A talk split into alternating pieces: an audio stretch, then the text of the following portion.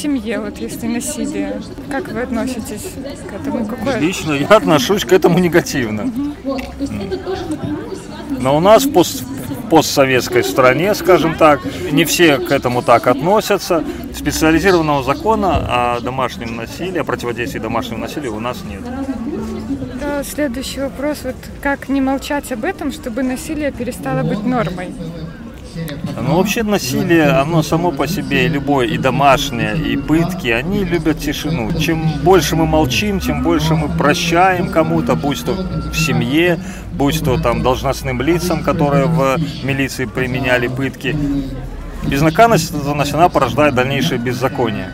Если мы молчим, если не мы не оглашаем эту ситуацию в СМИ, если мы, например, после применения семейного насилия не идем, не подаем заявление в отделение милиции.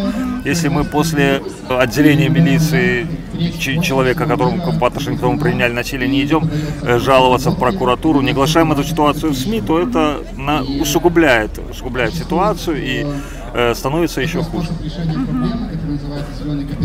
Таким образом, мы, получается, как бы этому потворствуем, когда молчим. Естественно, естественно. Когда мы молчим, мы этому потворствуем, и мы это, и мы это как бы развиваем. И каждый должен понимать ответственность. Если он молчит сегодня, то завтра этот человек, который применил к нему насилие, к другому, примет еще больше насилия, чувствуя эту безнаказанность.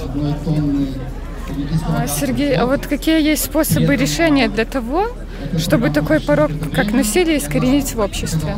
Это должно быть первое, специализированный закон о противодействии домашнему насилию. Должна быть уголовная статья в Уголовном кодексе Республики Беларусь за применение пыток. Такой статьи не существует на сегодняшний день. В государстве на высших должностных уровнях президент, министр внутренних дел должны заявить о том, что пытки это плохо, домашнее насилие это плохо. И вот это первые шаги, которые должно сделать государство.